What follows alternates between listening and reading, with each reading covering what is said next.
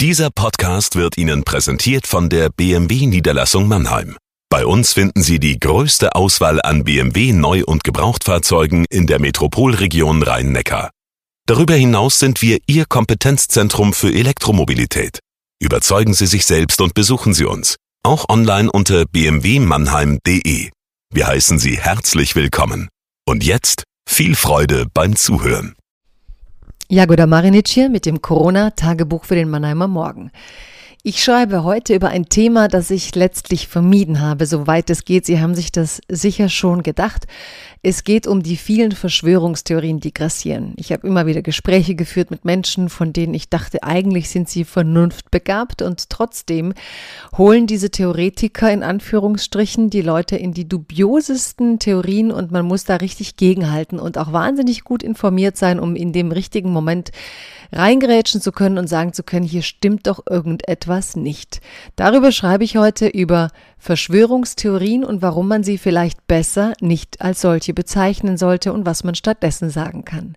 Liebes Corona-Tagebuch, liebe Zuhörerinnen und Zuhörer. Ich hielt mich bislang zurück damit, Verschwörungstheorien hier Raum zu geben. Sie erhalten ohnehin zu viel Aufmerksamkeit. Gestern jedoch las ich etwas, das ich hier gerne wiedergeben möchte. Warum nennt man diesen Humbug eigentlich Verschwörungstheorie? Nur weil pseudowissenschaftlich Fakten aneinandergereiht werden, ist das doch noch lange keine Theorie.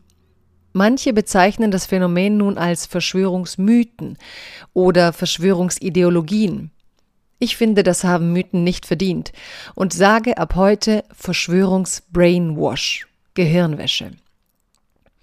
Wer den Verschwörungsinfizierten zuhört, wie sie sich ihr krudes Weltbild zusammenbrauen, kann das nur als Gehirnwäsche bezeichnen.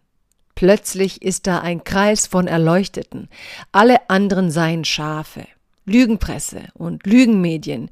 Hier schließt sich dann die Querfront zu neuen rechten Bewegungen wie Pegida. Davon fühlen sich viele Anhänger von Verschwörungstheorien schnell beleidigt. Wenn sie aber auf Hygienedemos gehen, finden sie sich leider mit genau solchen Akteuren wieder. Hm. Was dabei erstaunt, ist die Reihe männlicher Prominenter, die sich ihren hart erarbeiteten Ruf auf diese Weise beschädigen. Mannheims Sohn Xavier Naidu ist sicher das bekannteste und abschreckendste Beispiel, wie sich ein erfolgreicher Künstler, der für viele eine Art Vorbild hätte sein können, zum Schatten seiner selbst demontiert. Nun folgt ihm der vegan Kochen-Guru Attila Hildmann und Detlef D. Soest. Unter Diktatur läuft bei diesen Herren wenig.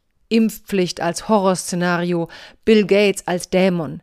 Es wäre zum Lachen, wäre da nicht die Reichweite. Und zwar auch in die Zimmer von Jugendlichen und jungen Männern, die sich an ihnen orientieren. Ihr Erfolg setzt sich in die Lücke, die von der Bundesregierung gelassen wird. Sie muss mehr erklären, mehr Formate für Jung und Alt finden, die solche Desinformation cool, kreativ und mit Humor gezielt angehen.